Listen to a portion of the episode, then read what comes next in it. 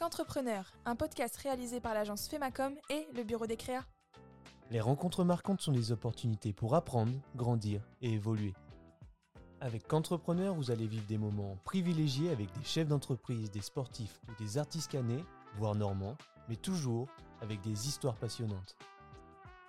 Je suis Axel Moulin, fondateur de Femacom, l'agence de communication innovante qui propose les services d'un responsable de communication externalisé. C'était euh, une aventure exceptionnelle et surtout un, énorme moment de partage. C'est une maladie qui est neurodégénérative, elle est héréditaire, elle est incurable encore à ce jour et elle est rare en France. Des mois plus tard, on découvre que papa avait reçu donc cette, cette lettre de, de Monsieur Macron et euh, donc qui lui était directement adressée en le félicitant, en félicitant nos actions, l'association, etc. Avant de vous lancer dans cet épisode de dingue, je voudrais vous parler de Femacom. C'est l'agence de communication que je gère depuis maintenant deux ans et qui offre trois services. Vous avez peut-être tenté l'aventure de la communication par vous-même avec plus ou moins de réussite.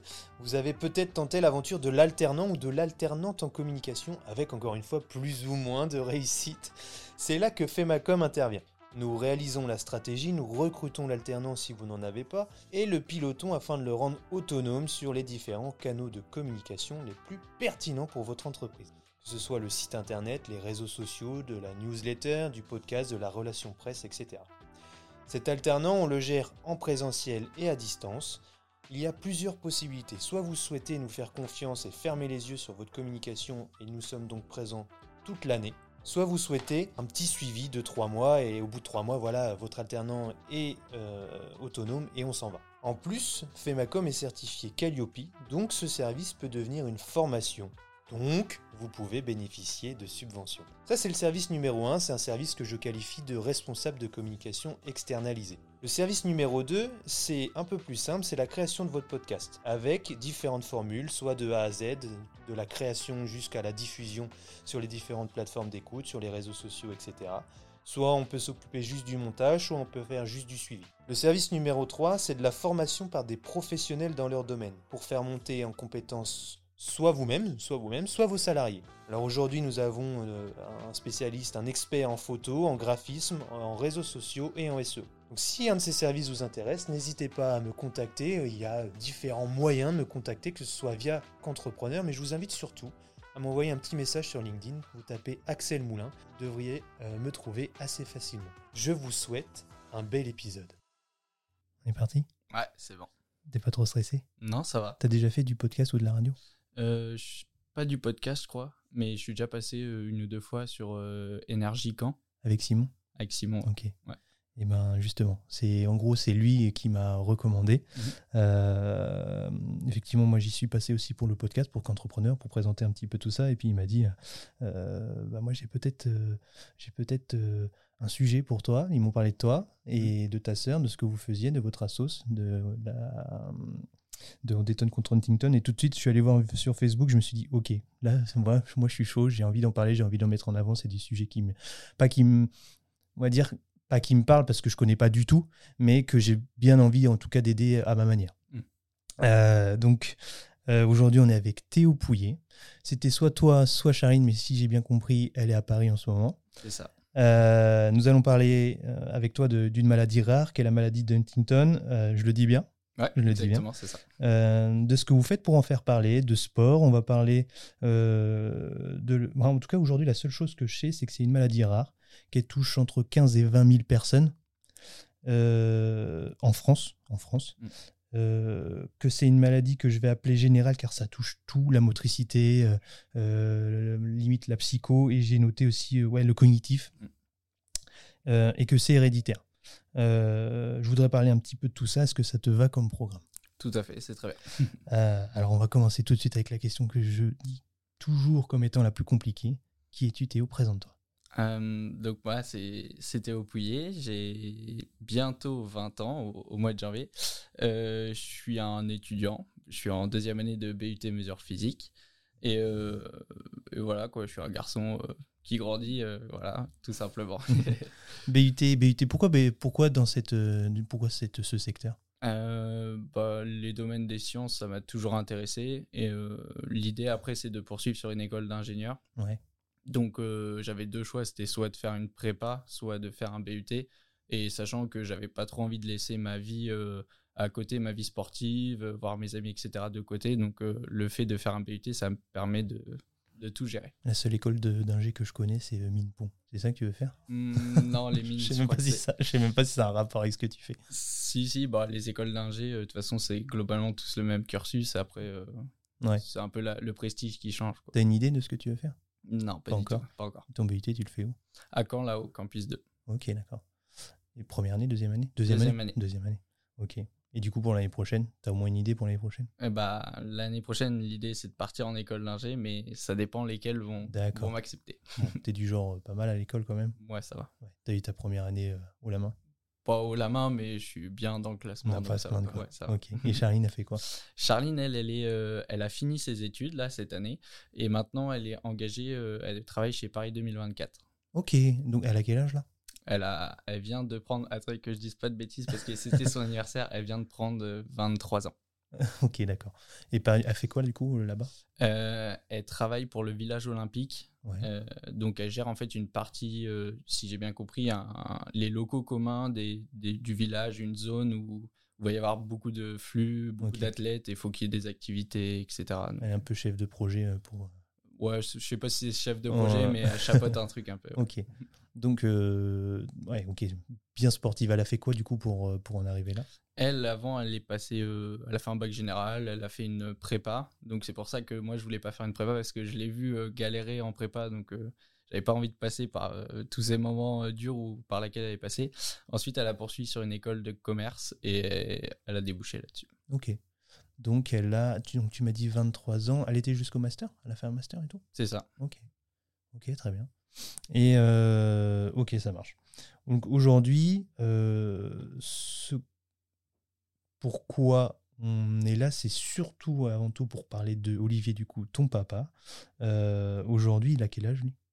Euh, il a, euh, il est né en 1970, euh, faire- 72 pardon. Ok, et après, il faut faire le Et calcul. il a 51 ans. Donc, ok, 51 ans. Il a, il a travaillé dans, dans quoi dans un premier temps?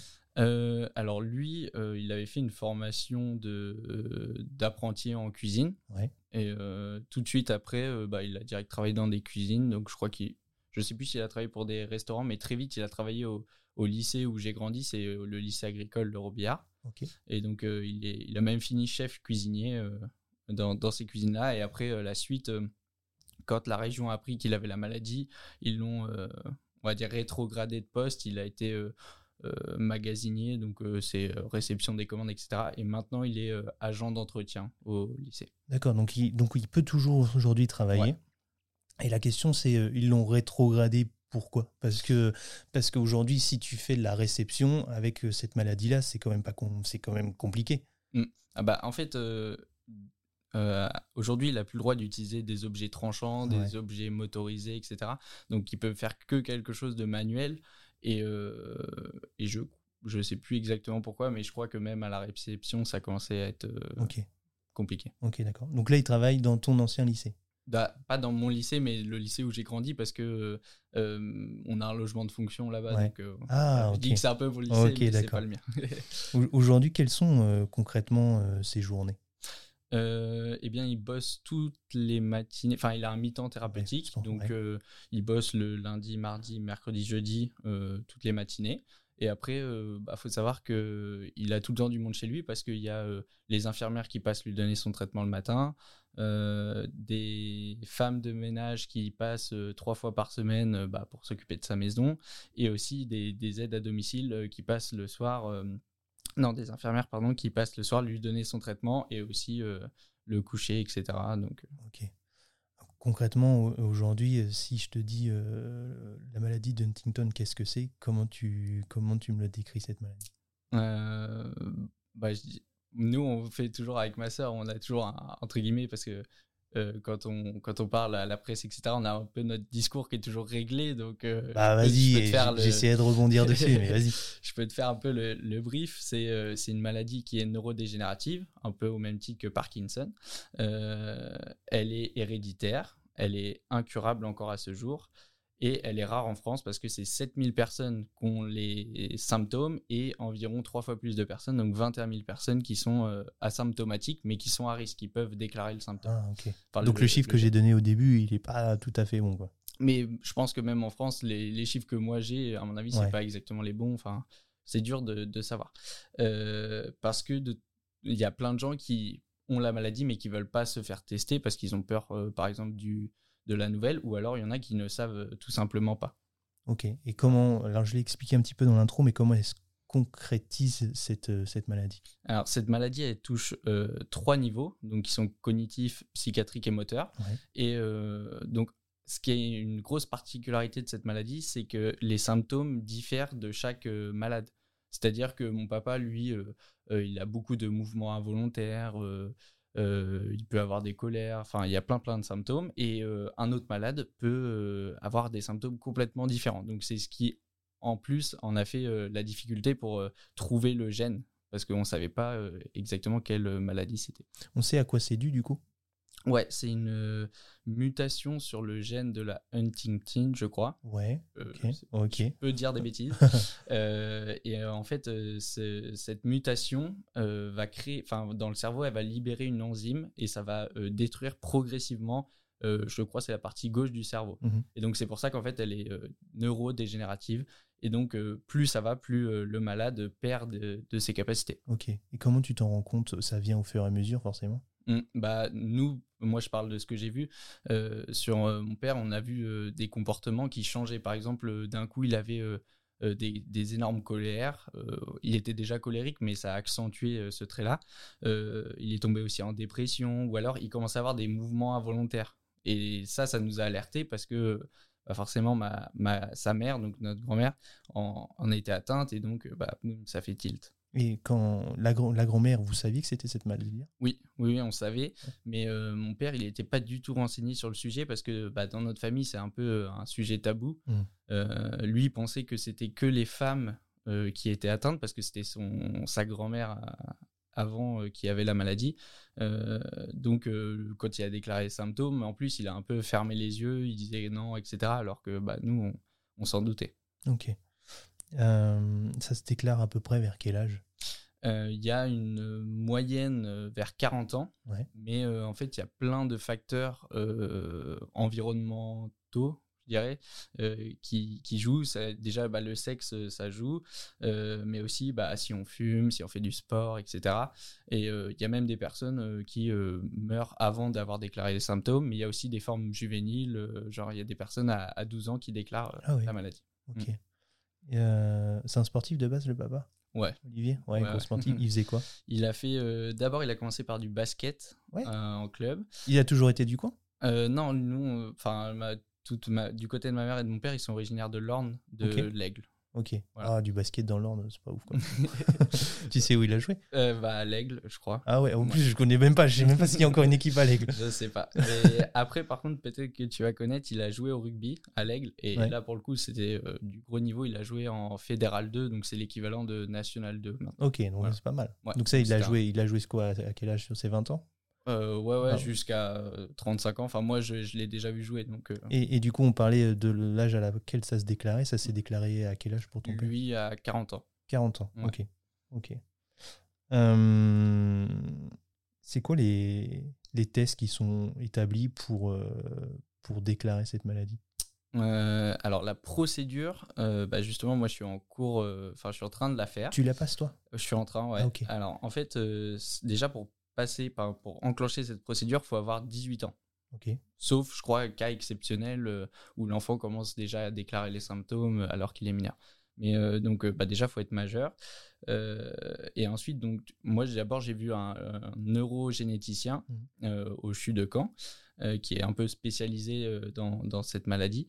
donc, au début, le premier rendez-vous, il m'a rappelé bah, ce qu'étaient les symptômes, la maladie, etc. Enfin, en l'occurrence, nous, on était assez renseignés, mais des fois, pour des personnes qui ne connaissent pas trop grand-chose, ça peut être utile.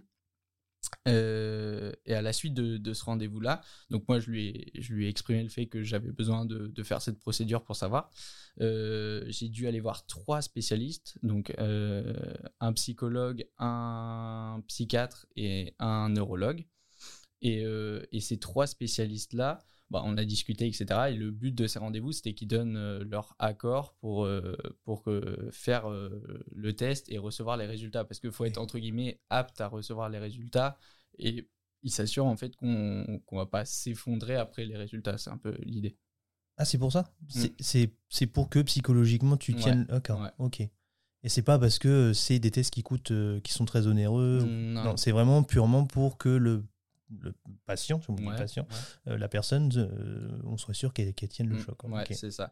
Et euh, en plus, elle est pas. Enfin, si, si, elle doit être onéreuse, mais nous, tout est remboursé. Donc, Ok, et concrètement, bon, ah, tu as l'aval de tous ces spécialistes. Voilà. Qu'est-ce qui se passe après?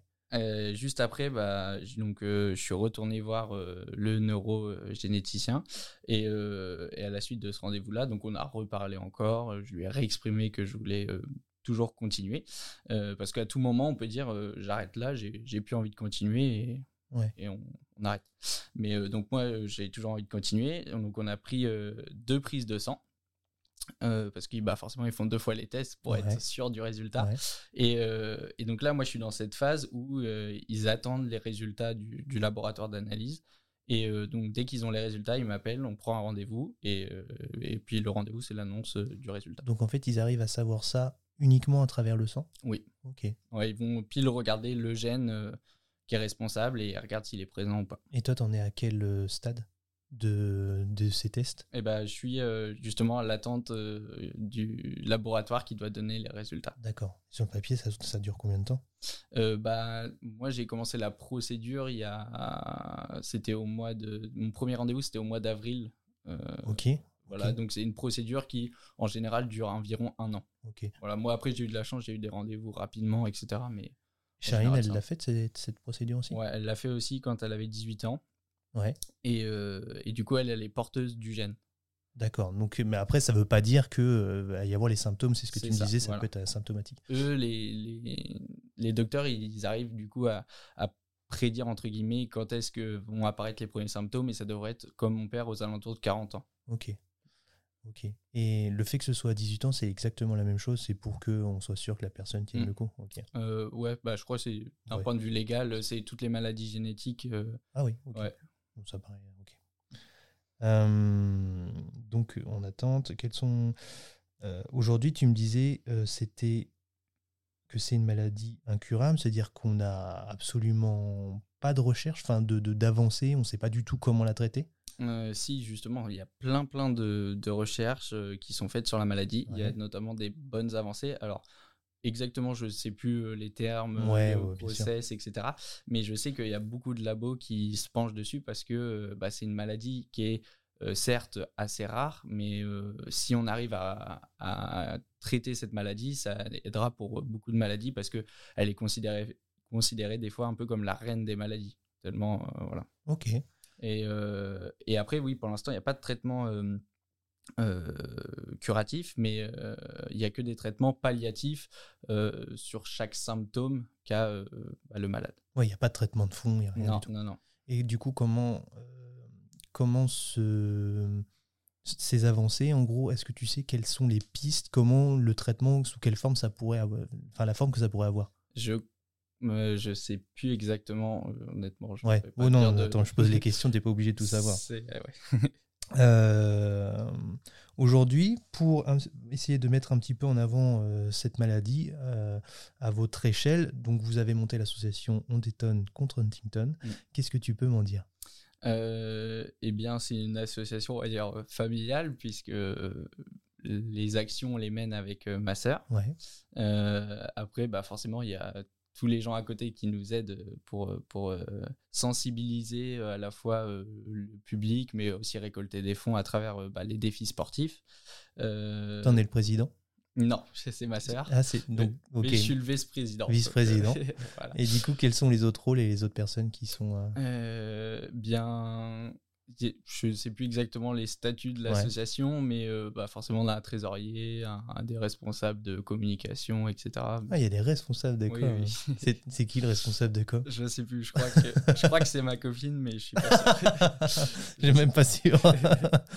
mais, euh, mais ouais, donc euh, cette association-là, elle est née en 2021. Ouais. Euh, en fait, le but de créer cet asso, c'était euh, euh, de donner un caractère un peu professionnel à nos actions parce que au début, quand on faisait nos défis, euh, quand on faisait des cagnottes, etc., tout l'argent allait genre sur le compte de ma sœur. Mais c'est bon, c'est ça va que les gens nous font confiance, mais Ouais. en soi, euh, voilà, ils n'avaient ouais. aucune garantie. Alors que le fait d'avoir le statut d'association, même pour trouver des sponsors, etc., c'est plus facile. Et, et donc, c'était le, le but. Ok, d'accord. Euh, donc depuis 2021, depuis 2021, co- alors concrètement, tu m'as, t'as déjà, on a déjà un peu parlé des défis sportifs. Aujourd'hui, qu'est-ce que vous avez fait comme défi sportif Alors, euh, comme premier défi, euh, ma sœur, elle s'était euh, dit comme ça, je vais gravir le Mont Blanc. Ouais. en fait, elle devait le gravir avec un, un très bon ami d'enfance de mon père. Et sauf qu'en le, le gravissant, enfin avant, elle, elle s'est dit bah quitte à le faire, autant trouver une cause. euh, puis voilà, ça, ça en a découlé. Euh, et c'était un peu pour euh, crier au monde. et nous, on est malade, on est là, on peut faire bouger les choses, etc. Donc, elle a gravi le Mont Blanc, elle a créé une cagnotte en ligne qui a énormément marché. On a récolté plus de 5000 euros. Et en plus, ça a fait parler un peu dans la presse. Ouais. Et donc, à la suite de ça, on s'est, enfin, elle s'est dit, bah, on, on continue. Enfin, là, on, crée quelque chose. Ça, ça émeut un peu les gens. Tiens, le- vas-y, regarde, remets un peu le micro devant toi. Vas-y, vas-y. Comme ça Vas-y, et puis rapproche-le un petit peu. Ok. Vas-y. Euh, et ça émeut un peu les gens. Et, euh, et donc, elle s'est dit, bah, on, on continue, on va, on va y aller. Et donc, euh, Donc le Mont Blanc, c'est le tout premier. le tout premier en 2018. Ok, d'accord. L'année d'après, elle, euh, elle me propose euh, de, faire un défi ensemble. Donc, euh, bon, moi, je suis partant. Je crois que j'ai 15 ans quand, quand on fait le premier. Et l'idée, c'était de traverser la France à vélo. Donc, de relier chez moi à euh, justement cet ami d'en- d'enfance, Nicolas, euh, qui habite dans le sud de la France. Ok. Par quelle Euh, route? Bah, par les routes. Classique, nous, on c'est a- pas une route cyclable comme la Vélodyssée ou quoi que ce soit? On, non, bah on a essayé d'en prendre le maximum de, Ouais. de voies vertes, etc. Mais sinon, c'était des routes normales. Et donc, ça, c'était euh, 1000 km en, en une semaine. Oui, il faut, faut y Ça, aller quand même. bah, ça va, c'est faisable, mais le- la spécificité, c'était qu'avec Charline, euh, on n'était pas du tout des cyclistes. Donc, euh, Ouais. c'était un peu une découverte aussi. Mais parce que toi, t'es quoi? Euh, moi, euh, je fais du hand Ouais. voilà, depuis une dizaine d'années Où ça? Euh, à Falaise. À Falaise Voilà. Ça joue en quoi, Falaise? Euh, bah là, je joue en National 2. C'est pas mal. Oui, Ouais. moi, je joue en Régional 2. donc, c'est Euh, pas mal quand même. Ça va, c'est un petit niveau. Et euh, mais sinon, après, on a toujours fait beaucoup de sport parce que ma mère est prof de sport, donc voilà. Et puis mon père, j'ai dit qu'il avait fait beaucoup Et de t'engueules sport. pas quand tu dis prof de sport?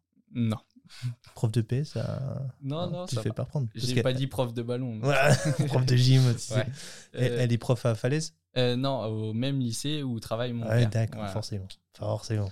Euh, donc, euh, on a été voilà, au défi et, et donc on a traversé ces 1000 km là en une semaine avec bah, aussi une équipe logistique dont ma mère. en fait, il y avait un camion qui nous suivait à chaque étape pour aller dormir le soir, manger le midi. Parce que là, sur cette, parce que sur le Mont Blanc, Mm. Olivier, il est pas là.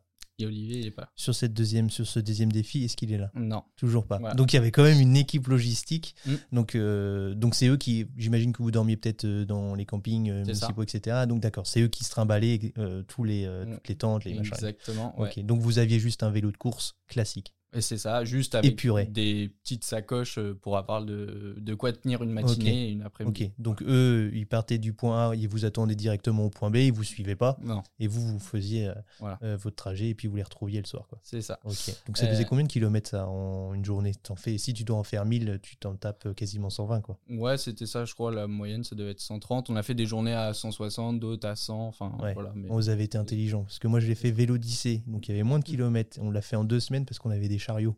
Mm. Les chariots, même dans les descentes, tu pédales. Oui, oui, oui, c'est long.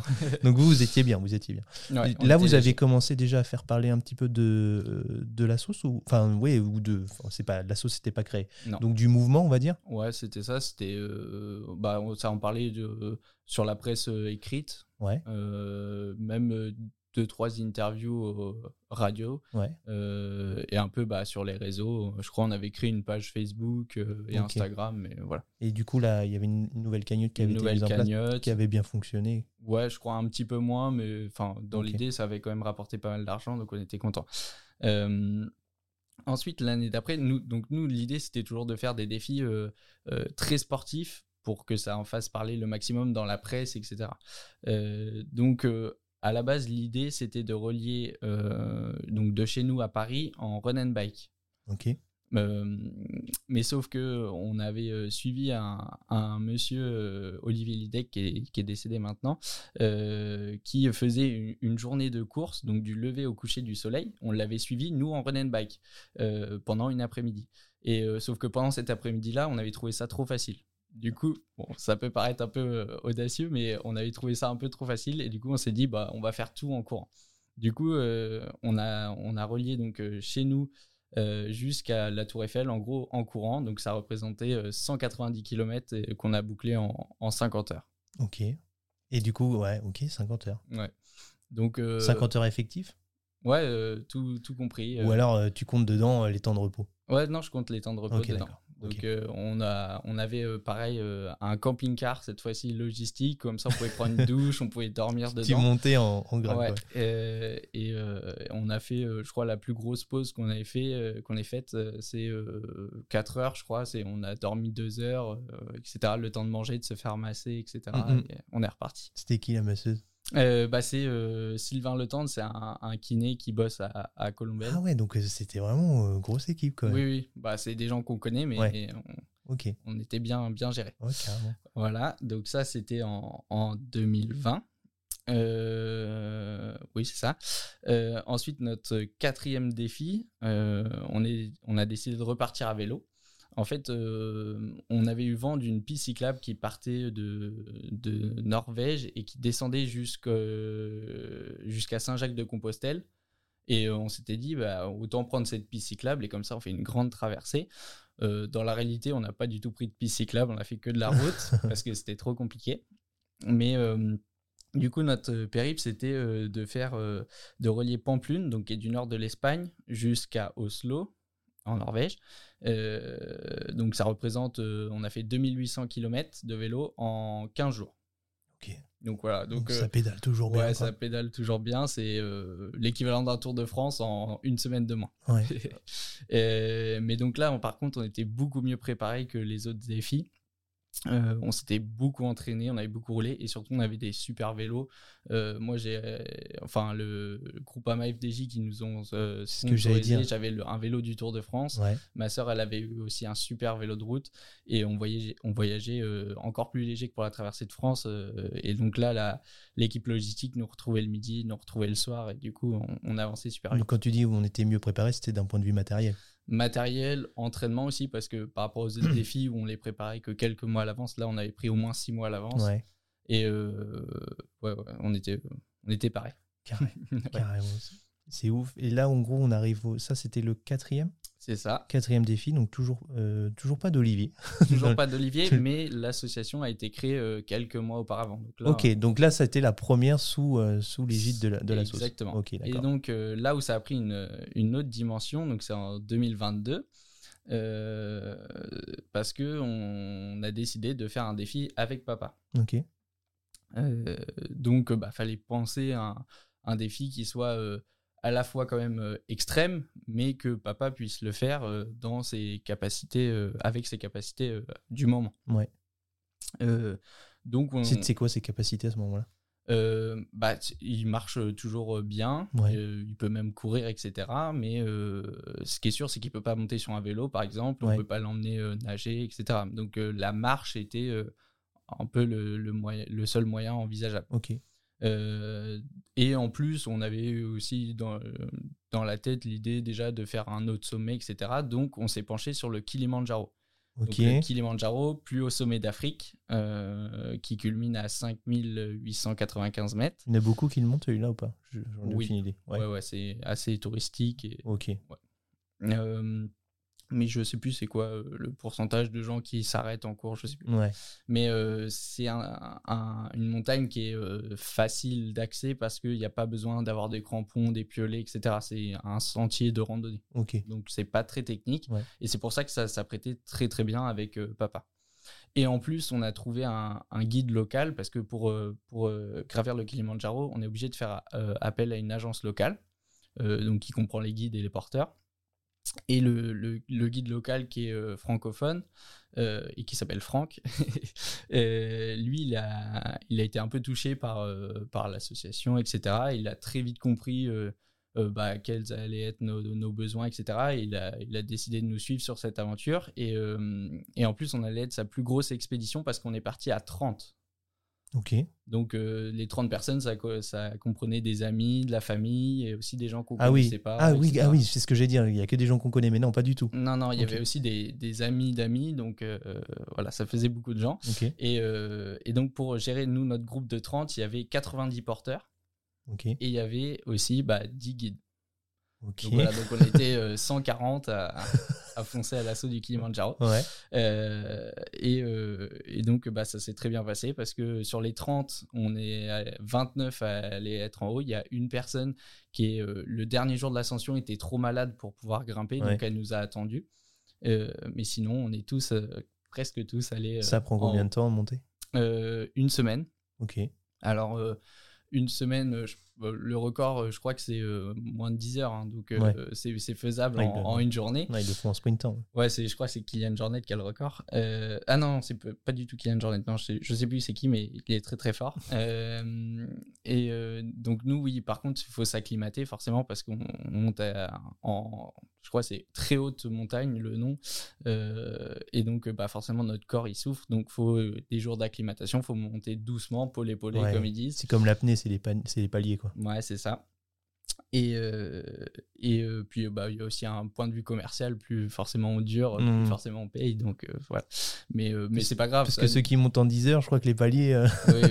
Mais nous, l'aventure était, était incroyable. On a découvert une nouvelle culture. euh, on, a, on a fait des nouvelles rencontres, etc. C'était vraiment des paysages à couper le souffle. Enfin, vraiment, c'était une aventure exceptionnelle et surtout un, un énorme moment de partage parce que du coup, il n'y avait pas mon père, ma soeur, moi. Mais il y avait aussi ma mère, il y avait aussi de la famille, etc. Donc, euh, c'était vraiment un, un super défi parce que euh, le fait d'avoir ramené euh, papa avec nous, ça a créé quelque chose de magique. C'est celui que tu retiens aujourd'hui? Euh, je sais pas si c'est celui que je retiens parce que tous ils ont leur côté magique, mais c'est vrai qu'on a vécu des moments euh, bah, que, que j'oublierai jamais. quoi. Ouais.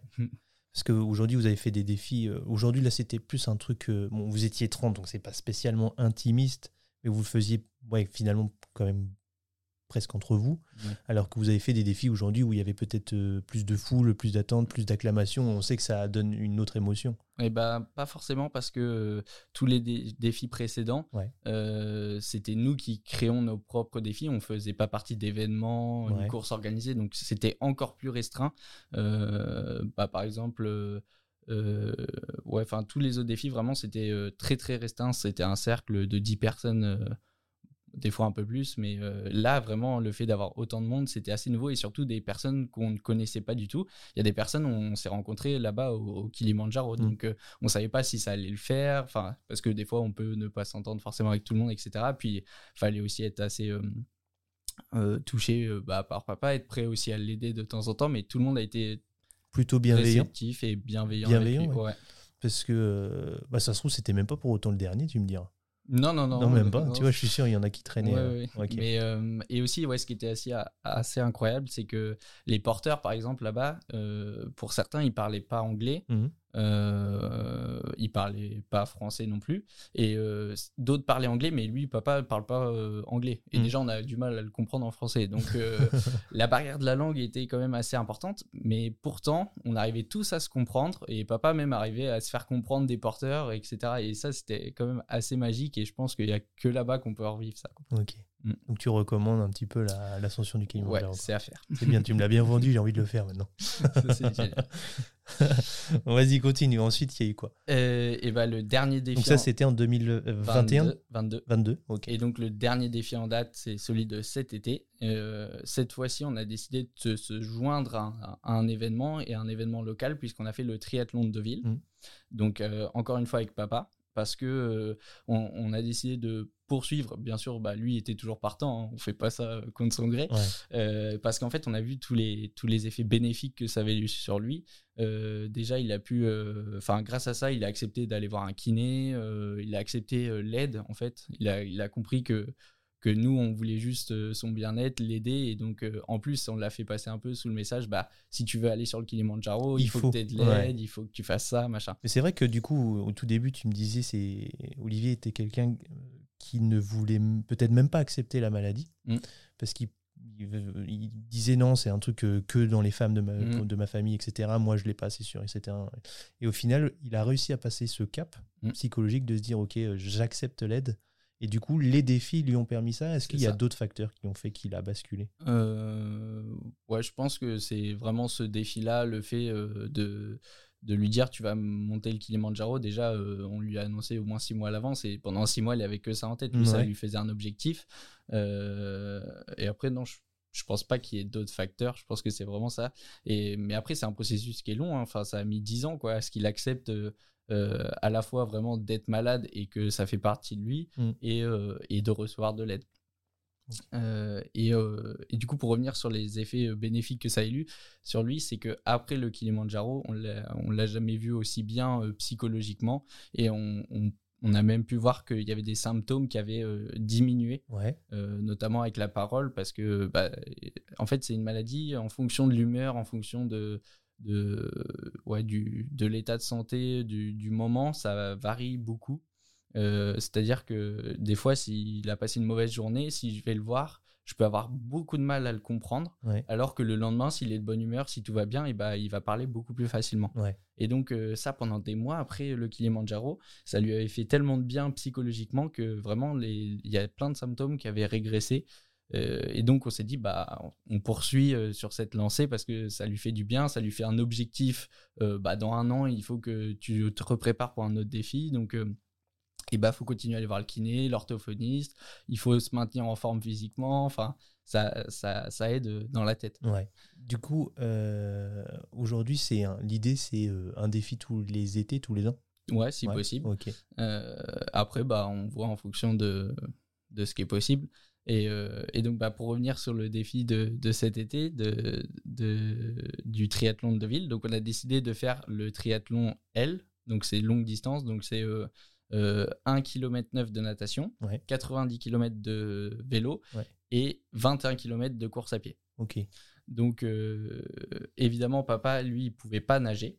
Euh, donc, on l'a tracté sur un kayak de mer. donc, on était, ok. on était avec ma sœur euh, devant. On avait des attaches au niveau de notre taille qui reliaient le bateau. Et Vous, donc, y- vous, vous tiriez tous les deux? tous les deux devant. Et il y avait des personnes de chaque côté qui euh, faisaient un peu la direction. Comme ça, nous, on levait juste la tête, on voyait qu'ils étaient là et on continuait tout droit. Euh, et donc, papa, lui, il était dans le kayak euh, tranquille. Voilà, c'était- pour lui la, la partie tranquille. Ouais. Donc, on a fait nos 1 km 9 de natation. Euh, ensuite, c'était 90 km de vélo. Donc, euh, pareil, papa, là, il peut pas être sur un vélo debout standard. Euh, donc, on a cherché des solutions. Et, euh, et celle qui était la mieux, c'était un vélo donc euh, assis. Mm. On est complètement assis comme on est là. Mais il pouvait quand même pédaler. Et en fait, sa, sa fourche était attachée, nous, à notre fourche derrière. Ouais, ouais. ok, Et donc, comme ça, il n'avait même pas à gérer la direction. Ok. Et comme ça, même s'il arrête de pédaler, nous, on continue de pédaler. Euh, Et donc du ça- coup, là, il y en a qu'un de vous deux qui. euh, Ouais, par contre, là, on pouvait pas Ouais. se diviser la. Le, la enfin, on pouvait pas être tous les deux à pédaler en même temps. Est-ce que si tu- ça se trouve, on, on se dit ils sont deux, c'est comme un tandem. Je sais même pas, j'ai jamais fait de tandem. Je sais même pas si c'est plus facile, si tu vas plus vite ou pas. Là, c'est. Non, Non. non. Non, parce que en fait, le, le rapport poids-puissance, il est Il est pas bon, là. pas bon. Euh, même sur un tandem, euh, même profilé, etc., euh, c'est pas très bon. Dès que ça monte, en fait, on- le poids fait qu'on va vraiment pas vite. Et en l'occurrence, avec papa, euh, lui, il a un effort euh, très décousu, c'est-à-dire qu'il pédale pendant 10 secondes et après pendant 30 secondes il fait plus rien. Ah oui. Sauf que quand tu es dans la côte, euh, Ouais. que c'est des très grosses côtes, euh, notamment bah, la, à Deauville, la côte Saint-Laurent qui est réputée, c'est une côte à 15%, je crois. euh, Ouais, je- pour, te, pour te dire, dans, tellement la côte est importante, on dirait les côtes du, du Tour de France où tu sais, tu as toutes les personnes sur le côté qui encouragent, qui sont là, allez, allez. ouais, c'est Voilà. le Mont Ventoux, quoi. Ouais, c'est ça. c'est- le Mont Ventoux de, de, de ville. Ouais. Et donc, bah, sauf que nous, avec papa derrière, ça faisait un pactage euh, de 100 kilos derrière. Donc, euh, à, enfin, à tracter, euh, c'était. Il y a, peut-être un petit peu de, de strat. Vous, tu, tu, c'est toi qui, c'est toi qui, c'est toi qui conduis? Euh, bah, on s'échangeait avec. Ouais, vous euh, échangez. Ouais. Euh, de lui dire attends, on sait qu'il y a bientôt une côte. Vas-y, repose-toi maintenant parce que dans la côte, on va avoir besoin de toi. Bah honnêtement non, on s'est pas, pas. fait ça parce que bah avec Charline on voulait se partager vraiment Ouais. l'effort. L'idée c'était pas de pas de de se dire bah moi je suis un peu plus fort donc. euh, Ah non, mais je parle avec Olivier, Oui, avec non, ton non, père. Non, on- genre, arrête de pédaler maintenant, c'est du plat. non, non, non, on a vraiment dit on se partage tout, on y va. Et, euh, et euh, bah, papa, lui, il pédalait dès qu'il en avait envie. Quoi. On, Mm. on le laissait tranquille. Si dans les côtes, on essayait de l'encourager pour nous aider à, à oui, voilà, c'est ça que je voulais. ouais. Mm. Ok. forcément. Et euh, donc, on a fait ces, ces 90 km de vélo. Et donc, la dernière étape, c'était 21 km de course à pied. Euh, donc, sauf que papa, lui, il est capable de courir euh, tout seul. Les Voilà. 21 km et donc, il a fait les, Ouais. les 21 km. Donc, on a marché beaucoup, mais on a couru aussi beaucoup. Ouais. Et donc, on a bouclé le, le, le triathlon. On a terminé dans les derniers, mais on- Ouais, ça, c'était pas très grave. Le but, c'était juste de À chaque finir. fois, l'objectif, c'est de finir. C'est ça. Ok. Voilà. Et donc, euh, bah, encore une fois, défi réussi. Et euh, encore une fois, on a vu que papa, bah, ça lui avait fait énormément de bien parce que euh, ça, nous, on voulait faire un événement assez local. Mm. Comme ça, il y avait plein de gens de, de notre entourage, des amis qui pouvaient se joindre à nous. Et en l'occurrence, euh, ça lui a rapproché de ses copains de rugby d'enfance Ouais. euh, qui sont venus euh, sur l'événement, courir avec lui, etc. Donc, euh, ça a rapproché, ça a fédéré beaucoup de gens et, et c'était pile ce qu'on voulait. Et en plus, euh, on a pu profiter, entre guillemets, de l'événement parce qu'il y avait déjà beaucoup, beaucoup de participants, Mm. beaucoup de gens. Donc, ça nous a fait aussi, en- entre guillemets, une vitrine. C'est ce que j'allais dire, ouais. forcément que euh, j'imagine que tu as un speaker qui peut euh, mettre en avant un petit Mm, peu la sauce. C'est ça. Voilà. Ok. Euh, Il y, a y le triathlon de Caen aussi, c'est pas du tout euh, dans les projets? Euh, bah, pourquoi pas, mais je suis pas sûr que ça sera un, Ouais. un, un- un défi Ouais.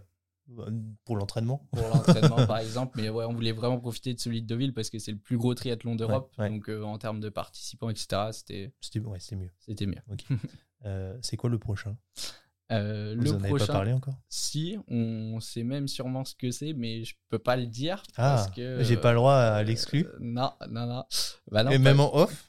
En off, peut-être après. Si je promets de, pas, de rien balancer. Ok, ça sera bon.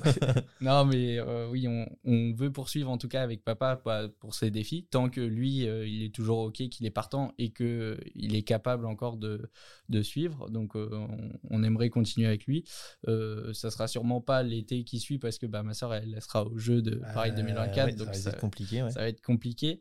Euh, mais on va faire un truc adapté euh, avec papa, euh, Ok. ça c'est sûr. Gros truc? Bah, Vas-y, sans, sans dire ce que c'est, gros être- truc ou pas bah, on, en fait, on a sûrement l'idée de séparer, de faire un, un défi qui va être euh, tourné autour de papa, donc qui sera un défi pour lui. Ouais, Et ensuite, avec euh, ma soeur, on va faire un défi qui va être plus sportif pour euh, Charline et moi. Ok, et voilà. ok. Comme En- ça, tout le monde. En est- France? En France ou à l'étranger. ou à l'étranger, Ouais. on sait pas trop. Ouais. Ça marche. Voilà. Euh, Aujourd'hui, s'entraîne beaucoup? Mon père? Ouais. Euh, non, là actuellement, non, il s'entraîne pas. Euh, Après, il promène son chien, il, Ouais. sort, il est tout le temps dehors euh, pour travailler parce que Ouais. du coup, il est agent d'entretien. Et systématiquement, les objectifs sont de terminer les défis plus que à chercher une performance, C'est euh, ça. euh, un chrono ou quoi que ce soit. C'est ça. Bah, du coup, les, les défis avant qu'on participe avec papa, le but c'était tourner autour de la performance. Ouais. Et alors que maintenant, bah, le but c'est juste de terminer. euh, tant mieux si on réalise un bon temps, un bon chrono, mais euh, Ouais. c'est. euh, Un 21 km, il le fait en combien de temps?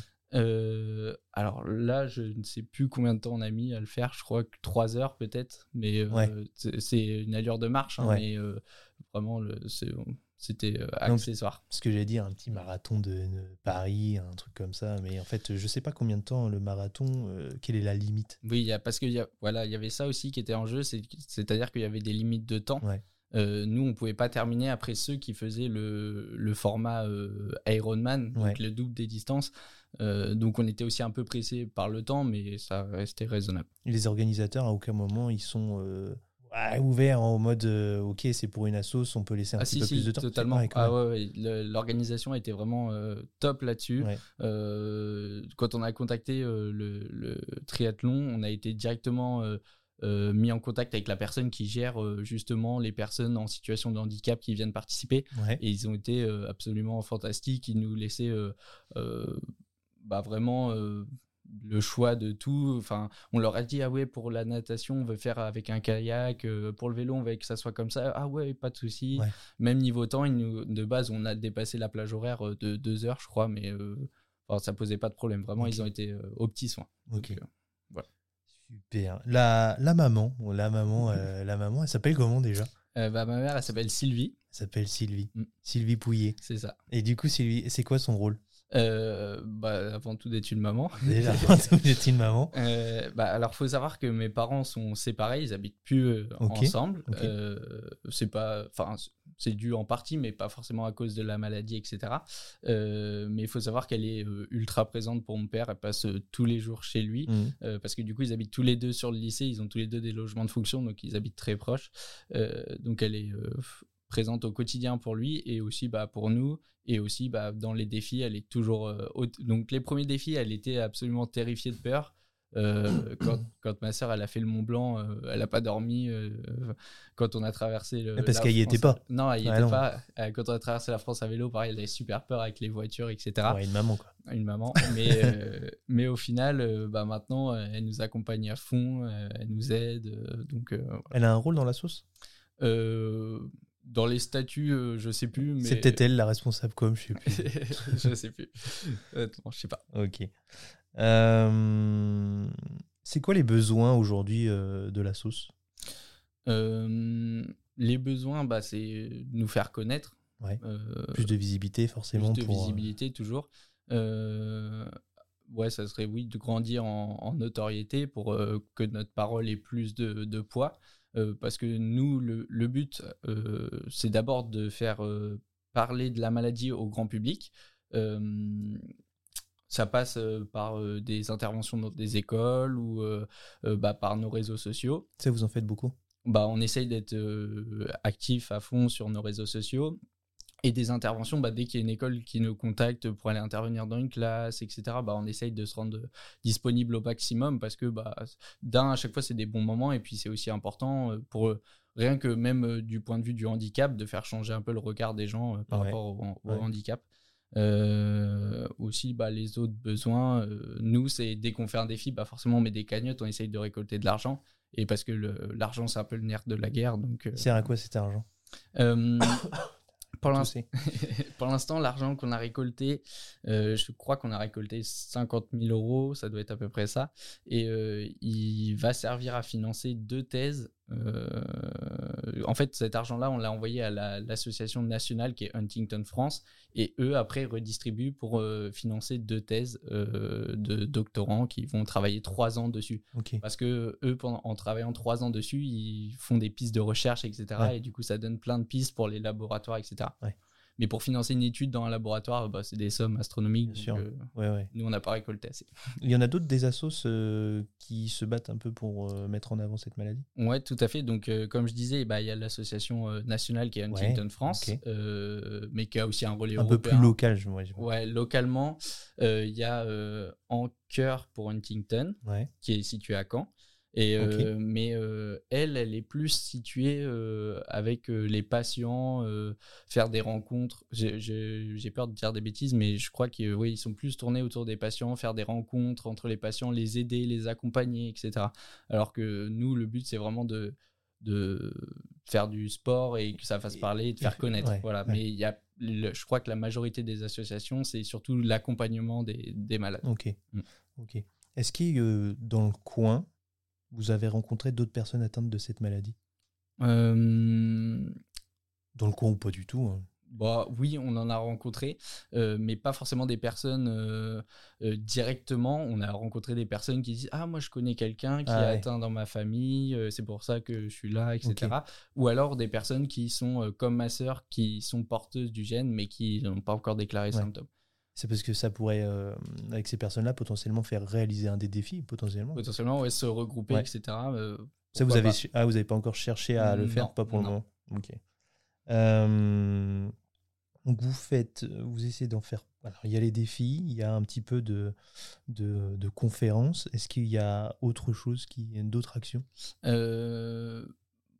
Actuellement, je pense la plus grosse action qu'on mène et qui, on espère, va fonctionner, c'est que pour le Kilimanjaro, on a fait appel à une société de production. Ouais. Euh, et donc, il y a un cadreur, euh, Ruben Mariage. Il y a un film qui est, il est déjà sorti le film? Euh, bah, en fait, euh, il, donc, il a monté un, un documentaire de 52 minutes Ouais. qui est vi- visionnable, mais pour l'instant, il n'est pas vendu. Enfin, si, il est vendu à une. À- Enfin, non, il n'est pas vendu à une euh, société de diffusion comme France 2, TF1, Ouais, ouais. etc. Euh, mais il va passer pendant euh, la nuit du Téléthon. Et donc là, tout le monde peut le voir. Cette année là Cette année. C'est quoi? C'est le 2, 3 c'est- Non, c'est la nuit du 8 ou 9 décembre Ok. je crois que c'est cette nuit-là. Euh, et donc là, tout le monde peut le voir, mais sinon, nous, localement, on fait des diffusions dans des cinémas. Ouais. Euh, donc là, par exemple, il passe euh, ce vendredi euh, la- au- à la salle de cinéma de Falaise. Nous, on l'a passé aussi à, à- dans, là où j'habite, à Saint-Pierre-sur-Dive. Donc voilà. Donc ça, c'est vraiment le, le, notre reportage qu'on essaye de, de faire passer au maximum. On le fait passer dans des festivals, euh, etc. Donc euh, Très bien. Voilà. Très très bien. ça, c'est... Euh, Aujourd'hui, vélo, natation, course. Est-ce qu'il y a un, autre sport qui pourrait être envisagé? Euh, pourquoi pas, ouais. euh, On pourrait partir, je sais pas, sur du kayak. ou Ouais, sur, bah voilà, du euh, kayak. Je me disais, mais qu'est-ce que. Je me demandais ce que vous pourriez faire. Ouais, mais il y a- effectivement, kayak? Il y a plein de, plein de formes. Après, euh, si on part, je sais pas, c'est l'idée, je sais pas, de faire un vol en parapente de 10 heures d'affilée, faire le plus long vol en parapente, je sais pas, mais ça, nous, on, on 10 y- heures de parapente. on n'y connaît rien, donc euh, ça Ouais. serait compliqué. Mais euh, nous, on essaie de rester un peu sur des sports qu'on sait faire, Ouais, entre ouais. guillemets, donc euh, voilà. Mais on est ouvert à tout, donc. Est-ce qu'il y a des sujets que tu pensais qu'on allait, qu'on allait, comment dire, aborder et que je n'ai pas abordé? Quelque chose en particulier euh, Ou peut-être un, truc qu'on a abordé, mais peut-être qu'on aurait abordé, pu aborder un peu plus? Non, là, Non, rien comme du ça, tout. je vois pas. Est-ce que tu voudrais rajouter quelque chose en particulier? Hmm, Non, à part euh, que bah, forcément, si les gens veulent euh, savoir notre prochain défi, continuer à, à suivre bah, nos aventures, parce que aussi sur nos réseaux, on essaye de, de dédramatiser la situation en mettant des fois en scène papa dans des petites stories. Tiens, etc. tiens, voilà, ça me fait penser par exemple Emmanuel Macron. Cette Ouais. lettre-là, Mm. Eh, comment, comment, comment ça s'est passé? Euh, bah alors pour l'histoire de cette lettre, euh, en fait papa il avait re- reçu la lettre d'Emmanuel Macron Ouais. qu'il avait ouvert euh, sûrement sur le coup il avait bien vu que c'était lui mais il l'avait posé dans ses papiers chez lui. En mode de je m'en fous, quoi. en mode c'est une lettre de quelqu'un voilà et en fait c'est des mois plus tard que ma sœur en faisant du tri dans les papiers elle voit la lettre elle tombe dessus On est carrément sur des mois plus tard. ah oui oui Ah c'est oui. des mois plus tard vraiment euh, y a pas c'est c'est réel et, euh, et donc des mois plus tard on découvre que papa avait reçu donc cette euh, cette lettre de de monsieur Macron et euh, donc qui lui était directement adressée en le félicitant en félicitant nos actions l'association etc et donc donc ça bah c'est quand même une C'était lié à un défi particulier qui bah, avait été fait? ce défi de du triathlon D'accord, ok. Je crois que c'est ça. Euh, et donc, euh, bah, ça, c'est quand même une, une belle récompense parce que euh, même nos actions on sont montées jusqu'à l'Élysée. Ouais, c'est ça. franchement, C'est ça, il y a peut-être une carte à jouer. on, bah, on lui a répondu en l'invitant justement à, à- On lui a dit, je crois, euh, peut-être qu'on pourrait visionner le film ensemble à l'Élysée. ou Voilà. un truc comme ça. Mais ouais, pourquoi pas. Suivez, il, il vous suit sur les réseaux, c'est déjà pas mal. Ce serait Euh, déjà pas mal. Je- Ouais, ça serait déjà bien. ouais. Euh, ok. Est-ce que tu, est-ce que tu veux, comment tu veux clore cet épisode? Si c'est pas, c'est le Euh, moment de petit pas. coup de com. En gros, là, euh, je vais le faire pour toi. Aujourd'hui, vous avez besoin euh, de visibilité. Euh, potentiellement, euh, euh, vous aimeriez qu'on vous suive euh, sur. Vous avez Facebook, vous avez Instagram, ouais. vous avez, LinkedIn aussi. vous avez un LinkedIn? Ouais. Ok. vous avez- actif dessus? Je crois un petit peu. Vous êtes toujours ouvert aux sponsors, etc. Exactement, pour ouais, vos prochains. euh, ça. ok. Euh, quand est-ce que vous allez sortir euh, la prochaine aventure? En gros, quand est-ce qu'on va savoir ce que vous allez faire? Euh, ça, bah justement, on garde tout secret. On essaye de faire des petits teasers, Ouais. Mais on Ah, sait. Il y a bien un jour J. Il y a bien un jour J, mais c'est pas vu qu'on n'a pas encore plan, planché sur le, le défi, on sait même pas euh, quand est-ce qu'est la date. Ok, ça marche. Euh, J'essaie de savoir comment on peut vous aider autrement. S'abonner pour pouvoir vous suivre, vous donner un peu d'argent. Euh, vous êtes ouvert en gros à toutes Mm. les actions potentiellement qui peuvent aller euh, vers une mise en avant de la maladie de Mm. Huntington. Et puis, Bah, c'est tout simplement du réseautage, quoi. En parler autour de soi. Euh, et puis, euh, de toute façon, de fil en aiguille, ah, moi je connais quelqu'un et machin. et ça, ça fait pas mal avancer. Ok, très bien. Bah écoute, euh, je vais te laisser. Moi, j'ai passé un très bon épisode. Je suis très content de t'avoir rencontré, d'en avoir appris un petit peu plus euh, sur, euh, sur cette maladie. Moi, je, alors, je vais m'abonner sur LinkedIn parce que je savais pas que vous aviez un LinkedIn. J'ai essayé de voir un petit peu euh, ce que vous, vous mettez exactement la même chose que sur Insta et Facebook. Ouais, c'est pas grave. Parce que moi, mon réseau préf, c'est LinkedIn. Mm. Vous n'avez pas, euh, vous avez pas d'autres canaux de communication? Non. Ok, très bien. Si on cherche, à- si on veut vous contacter, en gros, euh, le mieux c'est de passer par les réseaux? Ouais, par les réseaux ou sur notre adresse mail, on détonne, gmail.com. je, je sais plus. Je sais sûr. plus. Et est-ce qu'il y a un site internet? Euh, non, il n'y a plus de de site. On en avait un, mais il s'est fait supprimer. Ah bon? Oui, enfin, bah, c'est parce qu'on l'a mal géré, mais bref. euh, D'accord. euh, c'est les réseaux le plus important. Ok. Ouais. Eh ben écoute, euh, merci beaucoup Théo pour cet épisode. J'espère que tu as passé un bon moment. Ouais. Et puis à bientôt pour un nouvel épisode de Qu'entrepreneur. Allez, encore un épisode de qualité. En tout cas, si tu entends ça, c'est que cet épisode de Qu'entrepreneur t'a plu. Il ne faut surtout pas hésiter à me recommander des chefs d'entreprise, des sportifs ou des artistes de ton entourage que tu jugeras pertinents pour ce podcast. Tu deviendras la plus belle des personnes si tu partages cet épisode. Aussi, petit instant promo, si tu as des besoins en communication. Tous les membres du bureau des créas ainsi que Femacom seront prendre soin de toi. Je suis Axel Moulin et à bientôt pour un nouvel épisode.